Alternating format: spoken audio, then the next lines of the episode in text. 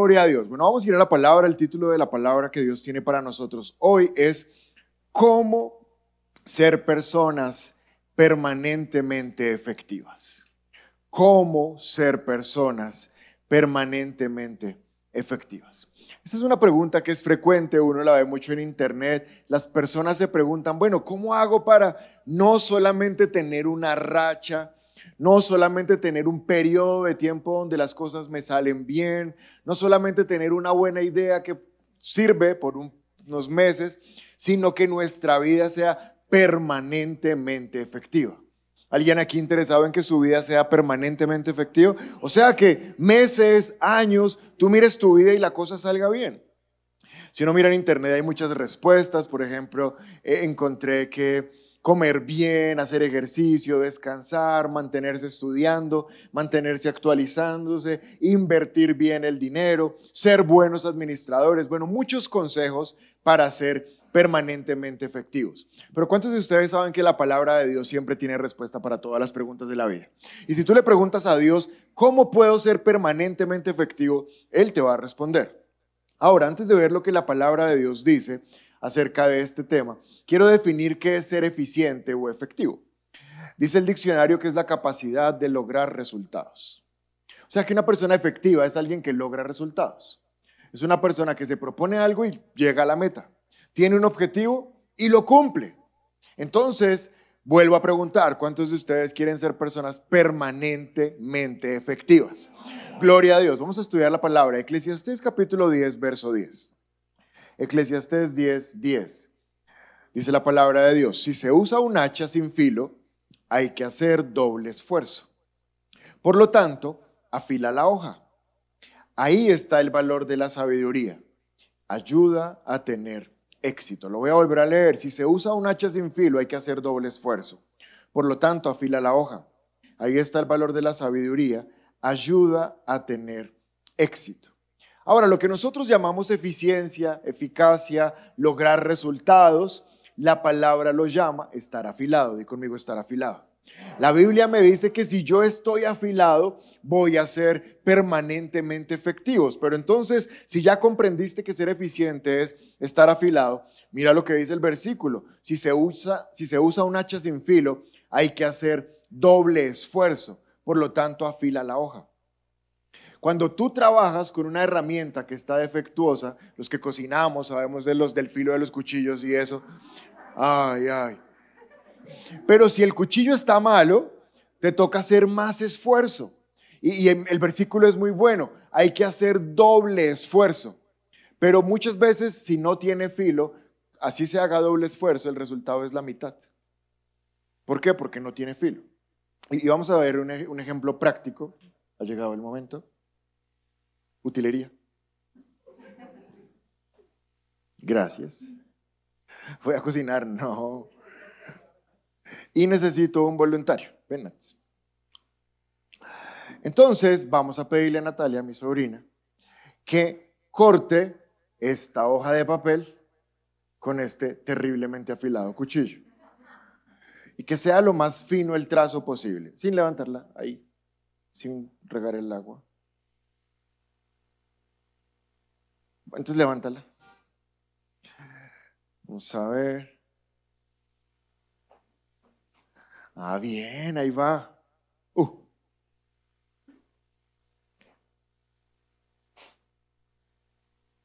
Tenemos como media hora, no hay problema. Bueno, ya. ¿Cómo les parece que quedó? Bastante feo, ¿no? Pero ahora, ven, no te vayas.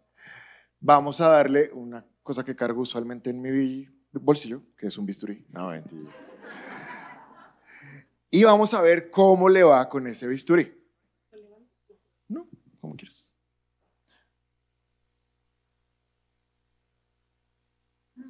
Ese sonido es chévere, ¿no?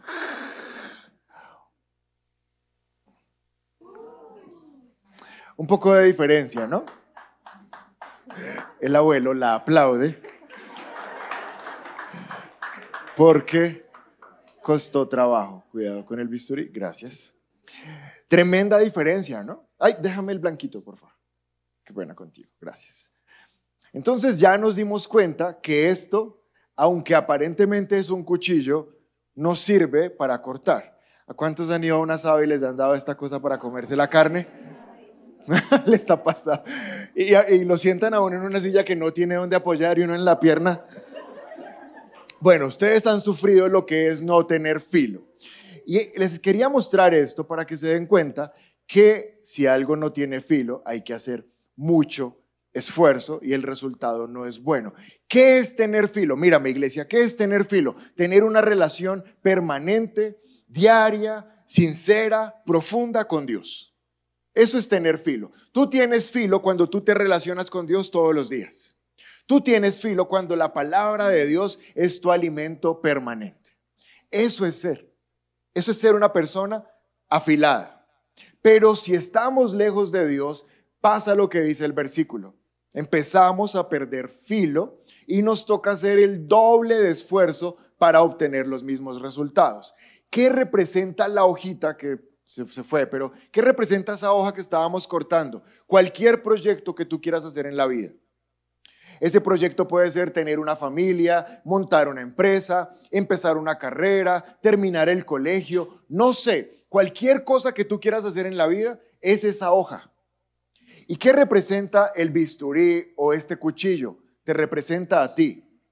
Porque hay muchas personas tratando de tener una buena vida, tratando de cortar un buen proyecto, pero sin filo, no hacen más que, como le pasó a, la hojita esta, se va perdiendo el camino, eso no tiene forma, se va rompiendo, y así es la vida de muchas personas. Quieren enfrentar la vida sin filo. Y por eso, sin filo, hay que añadir más fuerza. Pero no solo hay que añadir más fuerza, sino que los resultados son menores. Quiero mostrarte lo que dice el Salmo, capítulo 127, verso 1. Salmo 127, verso 1 dice, si el Señor no construye la casa, el trabajo de los constructores es una pérdida de tiempo. Si el Señor no protege la ciudad, protegerla con guardias no sirve para nada. Es inútil que te esfuerces tanto desde temprano en la mañana hasta tarde en la noche y te preocupes por conseguir alimento porque Dios da descanso a sus amados. En el versículo 1, quiero que mires las pantallas, en el versículo 1 hay dos oficios o dos profesiones. Quiero que las identifiques. ¿Cuál es la primera? Constructores, muy bien. ¿Cuál es la segunda? Guardias o vigilantes. O, sí, vigilantes. El primero es constructor y el segundo es vigilante. Ahora, esas dos profesiones, mírame, esas dos profesiones somos tú y yo. Porque nosotros todos los días de nuestra vida, todo lo que hacemos en nuestra vida es para construir algo. O sea, si uno sale a trabajar todos los días es porque quiere construir una vida económica, una vida familiar, quiere tener una casa, un carrito. Entonces trabajamos por construir algo. Pero si alguien dice, no, yo todavía no trabajo, estoy en el colegio, en la universidad, estás estudiando para construir un futuro. Todo lo que hacemos, no hay un solo día de la vida que no hagamos algo para construir nuestra vida. Si es domingo, y bueno, alguien no viene a la iglesia, el domingo solamente se levanta tarde y desayuna mucho, hasta dormir más, hasta comer más, está construyendo, porque quizás el resto de la semana no pudo dormir y está recuperándose. Pero cada cosa que ocurre todos los días de la vida, estamos construyendo nuestra vida. ¿Estamos claros, sí o no? Es por eso que uno dice, no, el Transmilenio está muy caro, yo mejor me voy en bicicleta, el almuerzo del restaurante está muy caro, yo mejor llevo la coquita con el almuerzo. Y siempre estamos pensando cómo podemos construir mejor, cómo podemos ahorrar, cómo podemos hacer estrategias para construir mejor. Y después de construir, ¿cuál es el segundo oficio? ¿Cuál? Vigilantes o guardias, porque cuando a alguien le ha costado trabajo construir, quiere guardar lo que construyó. No conozco a ninguna persona que diga, ah, ya ahorré toda esta plata para comprarme este celular, ahora sí, pa, contra el piso. No, si te costó trabajo construir esa plata para comprarlo, ahora lo que quieres hacer es cuidarlo, ¿sí o no? O sea que este versículo nos representa a todos nosotros, constructores de una vida y guardianes de lo que estamos construyendo. ¿Cuántos constructores y guardianes hay en este lugar? Ahora quiero que leas, si el Señor no construye la casa, el trabajo de los constructores es una pérdida de tiempo. O sea, no interesa qué tanto te esfuerces en construir, en construir, construir una familia, construir un patrimonio, construir una profesión, construir una empresa, construir un trabajo. No interesa cuánto te esfuerces. Si el Señor no está ahí contigo, estás perdiendo el tiempo. Trabajas tanto como lo que puede obtener de resultado este cuchillo de plástico.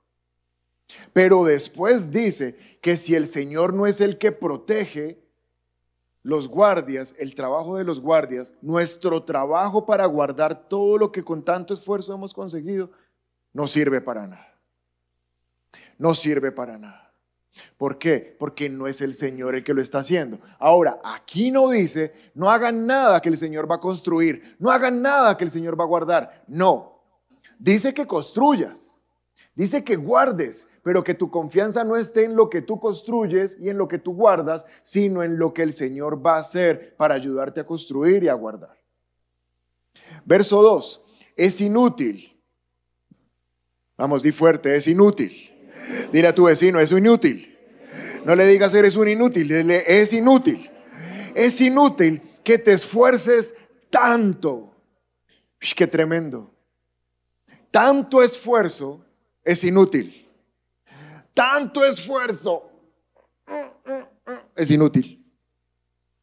Es inútil. Es inútil que te levantes temprano en la mañana. No es que yo sí salgo a las 3 de la mañana porque es que, es que madruga Dios le ayuda. Pues sabes, es inútil. Y dice después, y que te acuestes tarde en la noche. Es inútil que pidas más horas extras en el trabajo, que tú sales a las 6, pero que digas que te aumenten hasta las 11 porque necesitas más. ¿Sabes? Es inútil. Es inútil si no es el Señor el que está afilando tu vida para que seas efectivo.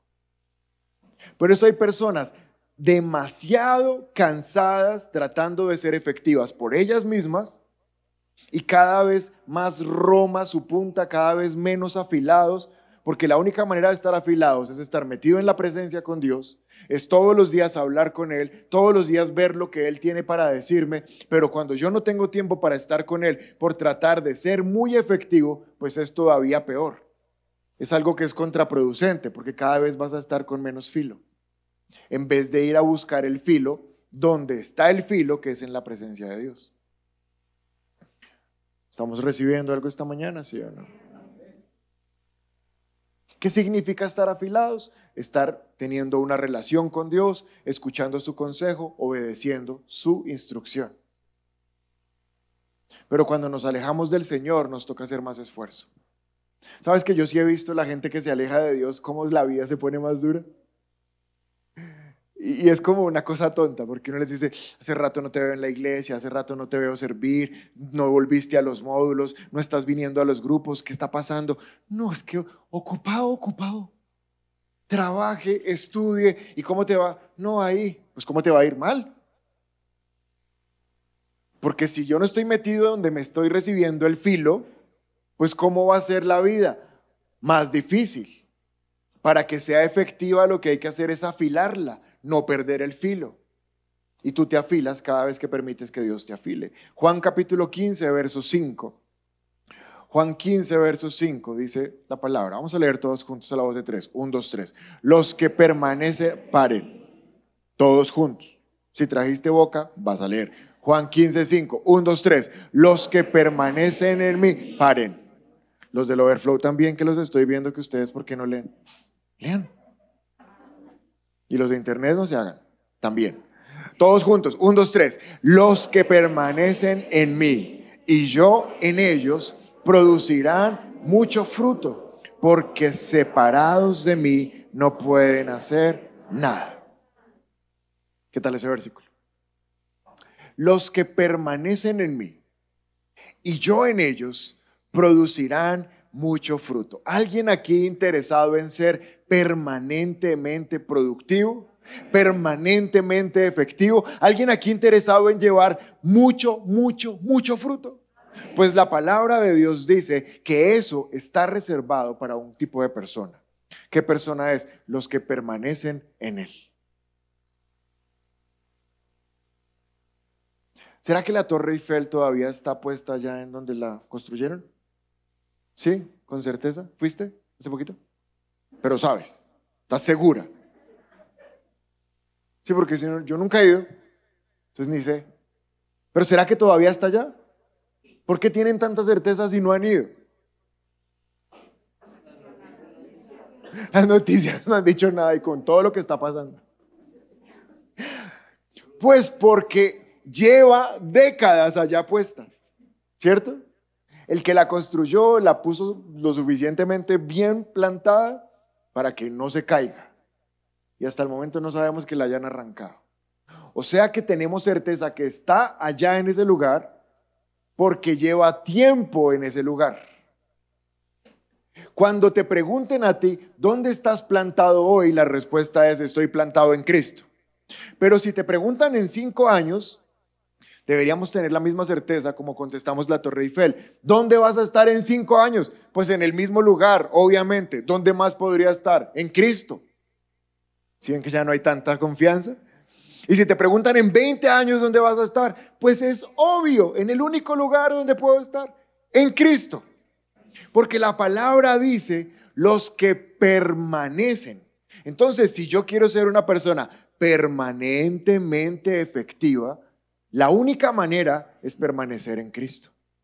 No hay otra manera. Entonces de aquí uno ve lo segundo y aquí dice, pero separados de mí no pueden hacer nada. ¿Por qué se ven tantos creyentes con filo de cuchillo de plástico? Porque hoy sí y mañana no sé. Porque no tenemos el hábito de permanecer en Él. Porque es probable que hoy vengo, pero en ocho días, si acaso, pastor, no se me atraviesa nada, aquí nos vemos. Y como dijo la pastora el miércoles, si algo, los visito el domingo. ¡Ay, tan lindos! ¿Será que me visitas el domingo? No, espectacular. Como si la visita fuera para nosotros. Y cuando uno ve los resultados de ese tipo de personas, pues ¿cómo más, más van a estar? Si es que sus vidas son sin filo, porque el filo es pegados a Cristo. El filo es permaneciendo en la presencia, no quitándole tiempo a Dios para poder correr tras mis proyectos. No, así no funciona. Permanentemente efectivos es permanentemente conectados con Él. No hay ninguna otra manera. ¿Estamos claros? Ahora la pregunta es, si hemos perdido el filo, ¿se puede recuperar? ¿Alguien aquí esta mañana quiere recuperar el filo? Déjame ver manos arriba. ¿Quién quiere recuperar el filo? Bueno, si, levantas la mano es porque sabes que lo has, lo has perdido. Y está muy bien, porque eso es lo primero. Tenemos que reconocer que lo hemos perdido. Les voy a mostrar seis maneras cómo se recupera el filo. Seis maneras para poder volver a ser permanentemente efectivo. Segundo libro de Reyes, capítulo 6, versos 4 en adelante. ¿Cuál es la historia? Está el profeta Eliseo y el profeta Eliseo tiene unas personas que trabajan con él. Y estas personas dicen, es necesario que construyamos más, vamos a ir al bosque y talemos árboles para tener madera para poder construir más. Y Eliseo les dice, chévere, vayan. Pero estos hombres le dicen, ay Eliseo, vamos, acompáñenos. O sea, ahí nos, nos hace la charla mientras talamos. Y Eliseo dice, bueno, entonces voy con ellos, voy con ustedes. Eh, verso 4, entonces Eliseo fue con ellos. ¿Sí vieron? Fue con ellos. Y una vez que llegaron al Jordán, comenzaron a talar los árboles. Verso 5, pero mientras uno de ellos cortaba el árbol, la cabeza del hacha se le cayó al río. ¡Ay, Señor! gritó. Era un hacha prestada. ¿Dónde cayó? le preguntó el hombre de Dios, o sea, Eliseo. Cuando le mostró el lugar, Eliseo cortó un palo y lo tiró en el agua en el mismo sitio y entonces la cabeza del hacha salió a flotar. Agárrala, le dijo Eliseo, y el hombre extendió la mano y la tomó. Es una historia tremenda. Pero vamos a ver a partir de esta historia seis maneras como se puede recuperar el hacha. Verso 5, segundo de Reyes 6, 5. Pero mientras uno de ellos cortaba el árbol, la cabeza del hacha cayó al río. Y en el mismo momento en que la cabeza del hacha cayó al río, ¿qué hizo este hombre? Gritó. ¿Qué gritó? ¡Ay! Se me cayó el hacha. Quiere decir que este hombre, de manera instantánea, se dio cuenta, la primera cosa que nos tenemos que dar cuenta hoy, es ponerla ahí, se dio cuenta que el mango del hacha por sí solo no corta.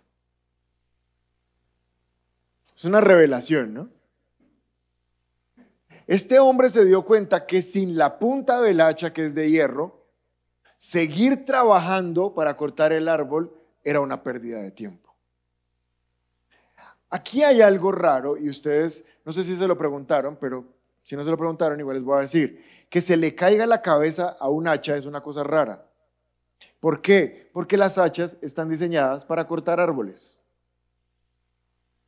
Sería tan raro que se le cayera la cabeza o la punta a un hacha como que tú estés martillando una puntilla con un martillo y se le caiga la cabeza al martillo. ¿Es normal? No, porque el martillo fue diseñado para martillar puntillas. El hacha fue diseñada para talar árboles. Sería diferente que dijeran que estaban golpeando un poste de cemento con un hacha. Eso sería lo obvio.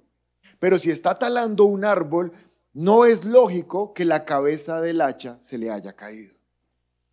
Así que lo más probable, mírame, es que se le descabezó el hacha porque este señor era negligente en el mantenimiento de su hacha. Y como la punta no tenía mucho filo, entonces le estaba dando con demasiada fuerza hasta que la descabezó. No fue como que simplemente, ay, se me dañó el hacha. No, hay una negligencia del que, tal, que está talando el árbol porque no tenía por qué dañarse el hacha, aparte que era prestada. ¿Cuántos de ustedes cuidan más lo que es prestado que lo que es de ustedes? Uno como que no quiere que le pase nada y preciso algo le pasa. Y uno no. ¿Para qué pedí esto prestado? Pero cuando se le descabeza el hacha, el hombre tiene una revelación sobrenatural. Con el solo mango del hacha no voy a poder tumbar el árbol. Él hubiera podido hacerse el tonto y seguir, ¿qué está haciendo? No, aquí. Pero si no tiene punta del hacha. No, pero con el palo también se pueden tumbar árboles. Importante es la fuerza. Y sabes, suena tan loco, suena tan curioso, suena tan raro, hasta produce risa. Escúchame, pero hay cristianos viviendo su vida solo golpeando con el palo. Hoy hay personas que quieren que les vaya bien económicamente, matrimonialmente, que quieren tener hijos obedientes, que quieren tener una vida donde las cosas salen bien y solo golpean las situaciones con el mango del hacha. Y aún así quieren obtener resultados. ¿Habrá resultados de esa manera? No, no hay resultados. Por eso el primer paso para recuperar el filo es reconocer que el mango por sí solo no corta. Ahora, ¿qué significa golpear con el mango?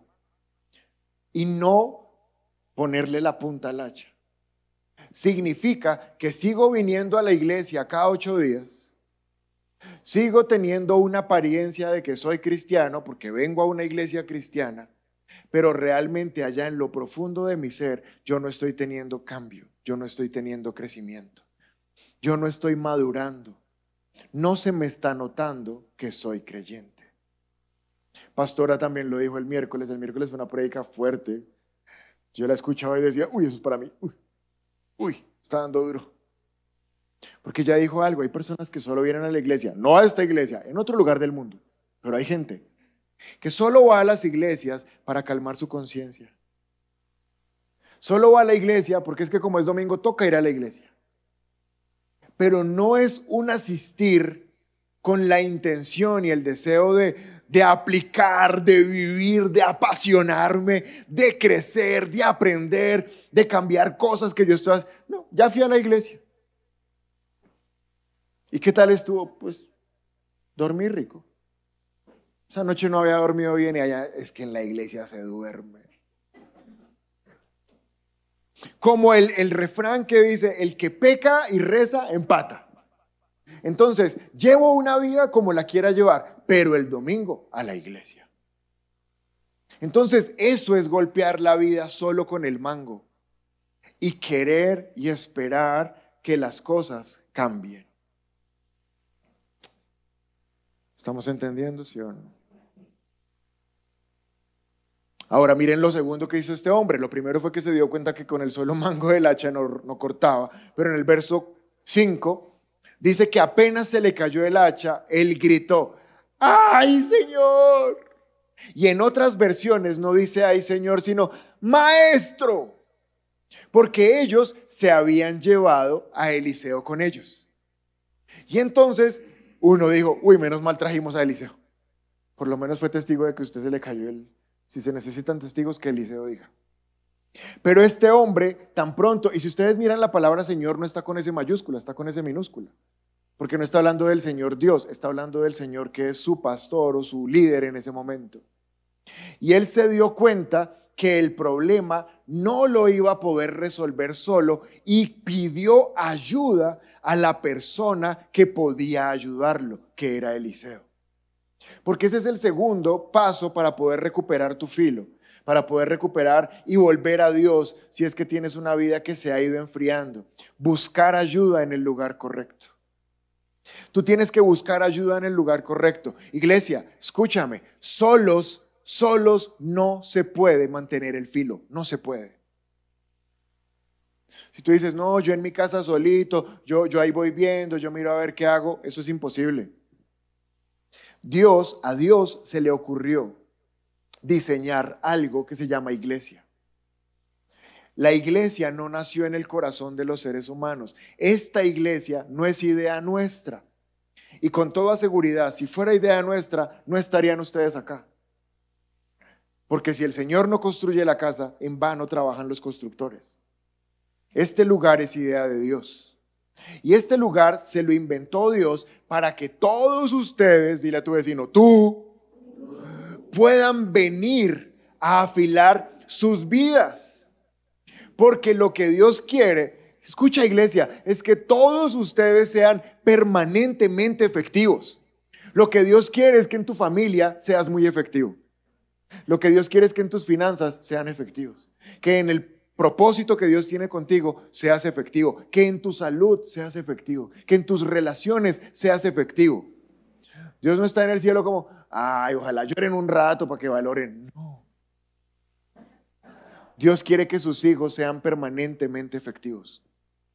Y entonces se inventó algo llamado iglesia, para que cada uno de nosotros, cuando tenemos un maestro o un líder como, como lo tuvo este hombre, contra ese hombre volvemos a afilar nuestra vida.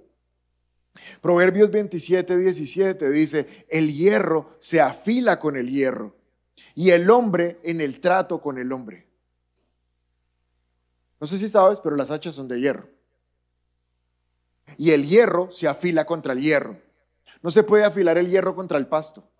No se puede afilar el hierro contra la piedra, contra la tierra o contra la arena. Toca darle contra algo igual de fuerte para que tenga filo. Y Dios dice, ¿quieres tener una vida afilada? ¿Cuántos quieren tener una vida afilada? Pues tienen que venir a afilarse contra el hierro. Porque Dios puso líderes, Dios puso pastores, Dios puso iglesia para que te puedas afilar. Entonces por eso hacemos reuniones, domingos, miércoles, oraciones, grupos pequeños. No es para llenarte la semana de, de, cosas, de actividades. No, por eso las hacemos cada 15 días. Cada grupo pequeño, cada líder que se ha encomendado en la iglesia tiene el propósito de ayudarte a mantener afilado. ¿Para qué? Para que seas una persona permanentemente efectiva. Tú no te vas a afilar solo un viernes en tu casa si en la iglesia hay reunión. Tú no te vas a afilar solo un domingo desde tu casa, a menos que estés por internet, si en la iglesia estamos reunidos. Es aquí donde recuperamos el filo. Por eso lo segundo que hizo este hombre fue buscar ayuda en el lugar correcto. ¿Sabes lo que yo he visto a lo largo de 10 años de pastor, como 16 años de líder? Lo que yo he visto es que la gente que no se conecta a los procesos que las iglesias les facilitan, terminan viviendo vidas cada vez con más esfuerzo. Terminan viviendo vidas cada vez con más dificultad. No estoy diciendo que por conectarte con un grupo tu vida va a ser la locura, va a ser mágica, pero seguramente vas a tener más estrategias y más herramientas para enfrentar lo que te está pasando. Pero las ruedas sueltas pierden filo y les toca hacer el doble de esfuerzo por la mitad de los resultados. Eso estuvo muy bien dicho. Las ruedas sueltas pierden filo y les toca hacer el doble esfuerzo por la mitad de los resultados. Entonces busca ayuda en el lugar donde lo debes buscar. Sigamos leyendo. Verso 6. Entonces Eliseo le pregunta al hombre, ¿y dónde se te cayó? ¿Dónde se te descabezó el hacha? ¿Y dónde se le había caído?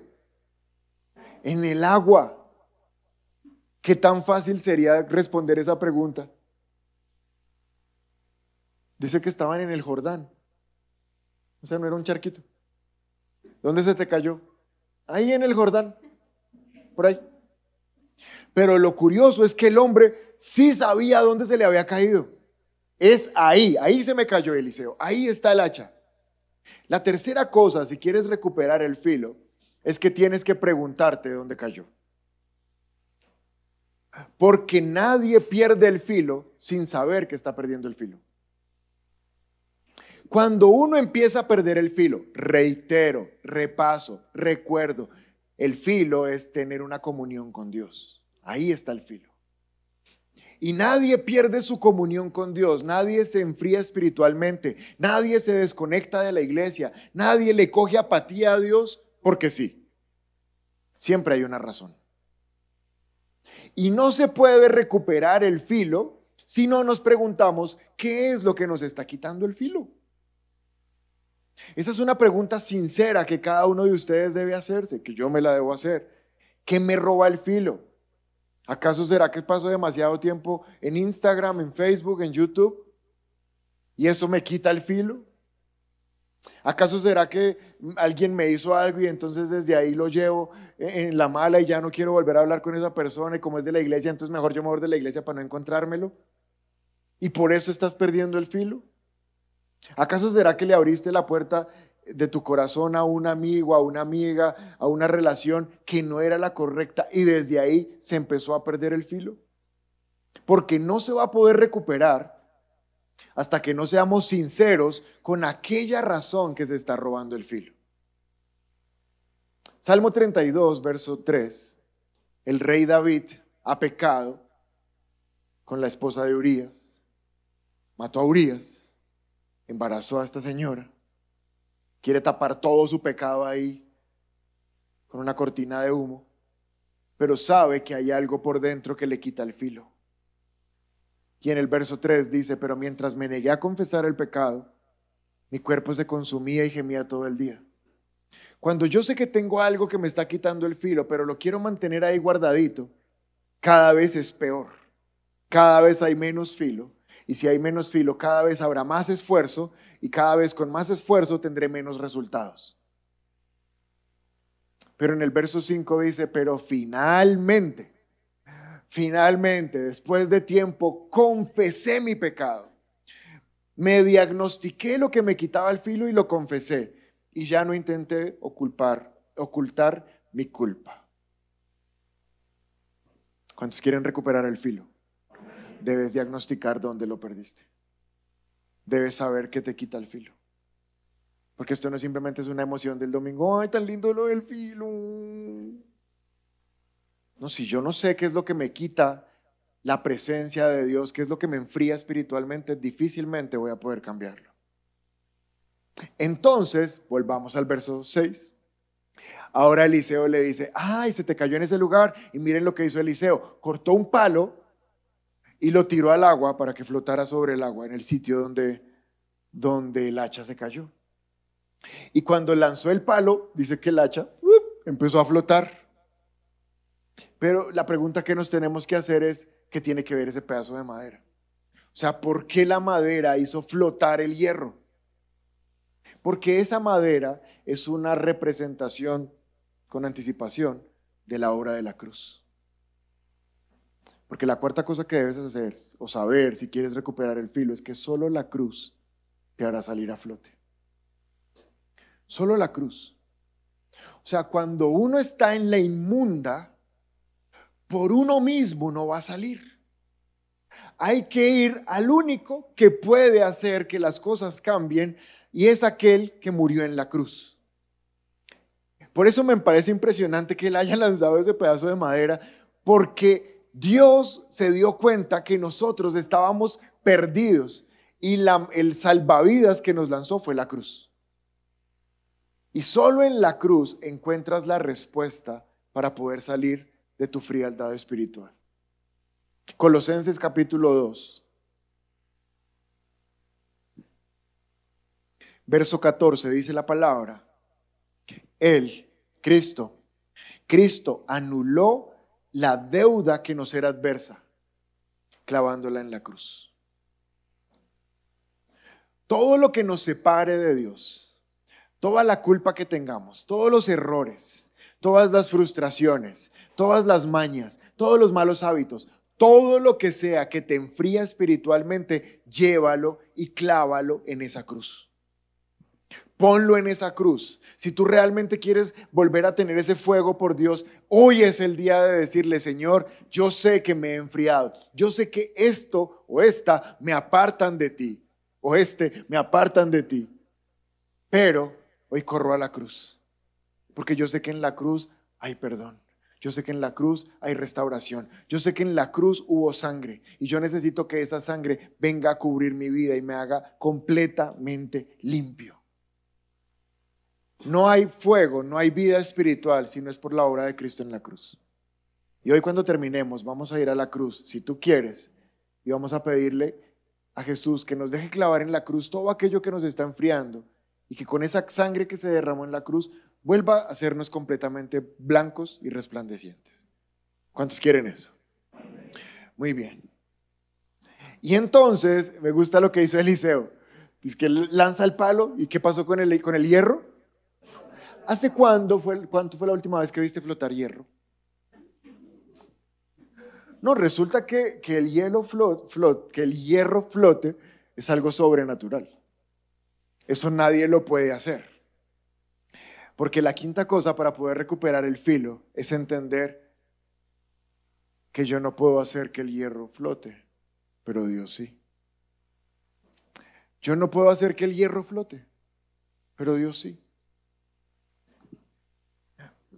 Iglesia, mira que en la Biblia no hay nada al azar, no hay detalles como, ay, eso qué pasó ahí, como, no, todo tiene un sentido. ¿Por qué el hacha no se le descabezó por fuera?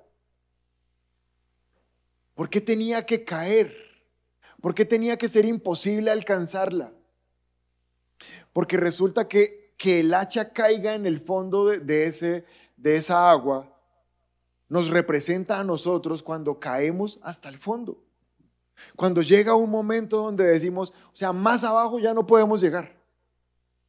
Pero el hierro, levantar el hierro desde el fondo es muy difícil. Y representa a aquellas personas que dicen, yo ya no tengo arreglo, o sea, Dios ya me ha perdonado muchas veces, ¿qué me va a perdonar una vez más? Ya no hay nada que hacer. Y entonces Dios dice, ah, no hay nada que hacer, pues que el hierro flote. Mateo 19, 25. Está Jesús con los discípulos y los discípulos quedaron atónitos y se hacen la siguiente pregunta. ¿Y entonces quién podrá ser salvo? Y Jesús los mira y les dice, pues humanamente hablando es imposible, pero para Dios todo es posible. ¿Quién puede hacer flotar el hierro? Humanamente hablando es imposible, pero para Dios todo es posible. ¿Quién puede mantenernos permanentemente efectivos? Pues para el hombre es imposible, pero para Dios todo es posible.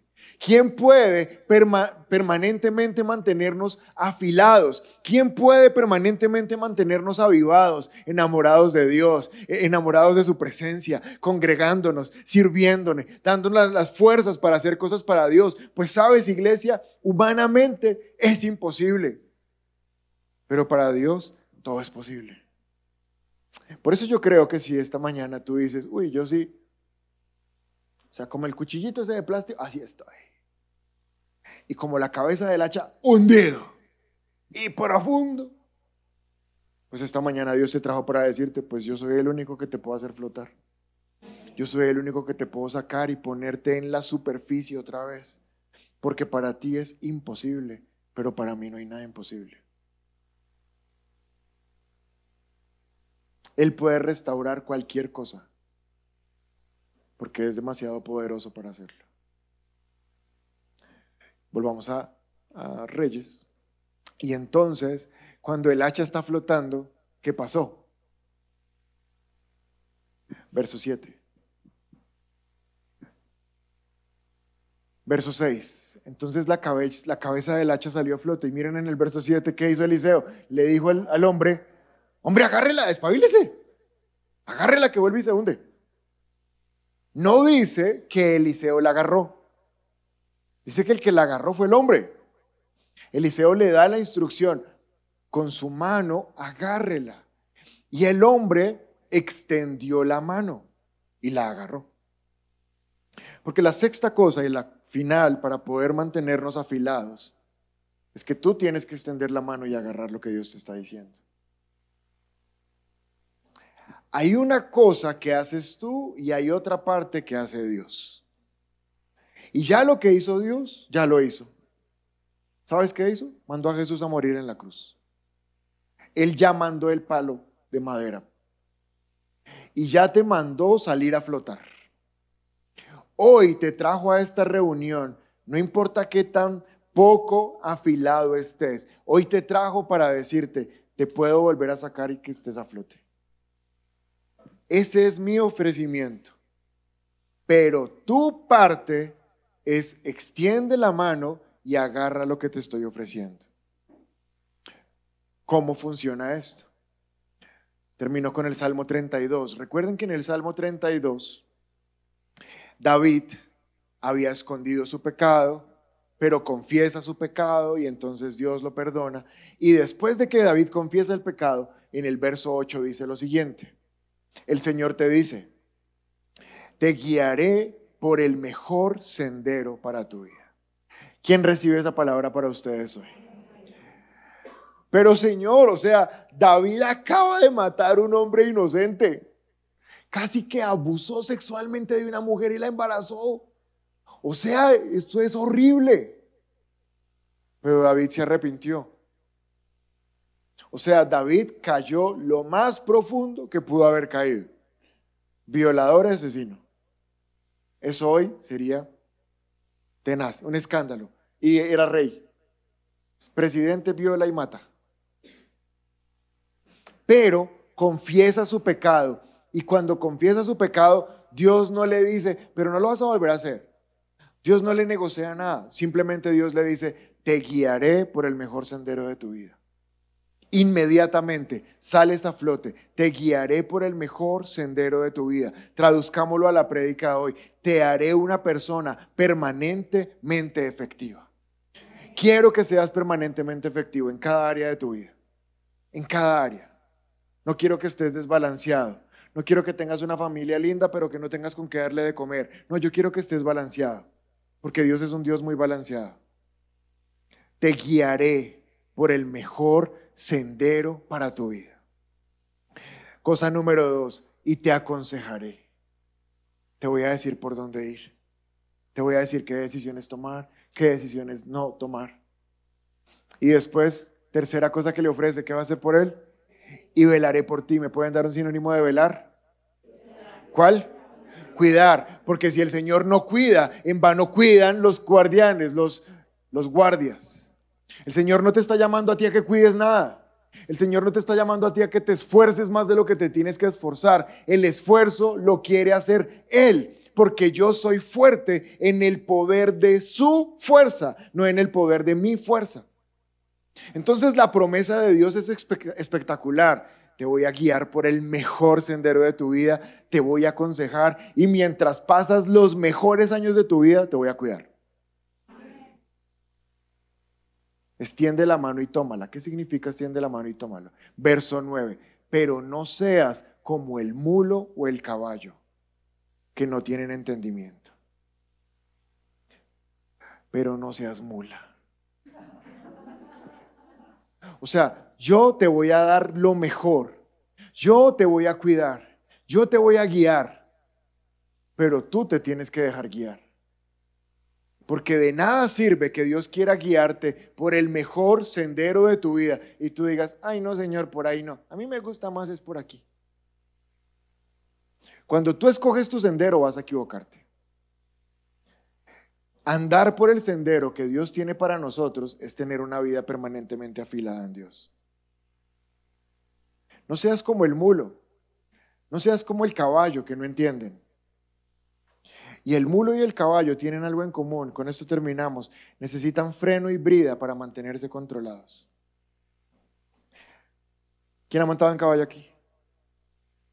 ¿A quién ha pateado un caballo aquí? Levanten su mano y hacemos un grupo. A mí me pateó. Y íbamos a caballo con mi novia, en este momento mi esposa, enamorados. Y su caballo me pateó. Y a pesar de eso, me casé. Pero el caballo no se deja dirigir como, ay caballito, te sugiero que a la derecha. Ay caballito, te sugiero que a la izquierda. No, el caballo, si no le causas un dolor en la encía, no te obedece. ¿Sí o no? Pero sabes que hay creyentes que solo a los dolores aprenden. Qué cosa tan impresionante, o sea, de embarrada en embarrada, de chillada en chillada. Dios dice, no es lo que tengo para ti. No tengo una vida de dolor en dolor. No tengo por qué a las malas torcerte la voluntad. No funciono así. No es lo que quiero. Lo que quiero es hablarte, que me escuches y que sigas el camino. Y así te vas a mantener permanentemente afilado. Amén. Si es la primera vez que te conectas con nuestra iglesia y quieres aceptar a Jesús en tu corazón, te invitamos a que des clic en este video. También queremos conocerte, así que te invitamos a que nos dejes todos tus datos personales en nuestro sitio web. Por último, si quieres ver nuestro último video, te invitamos a dar clic aquí.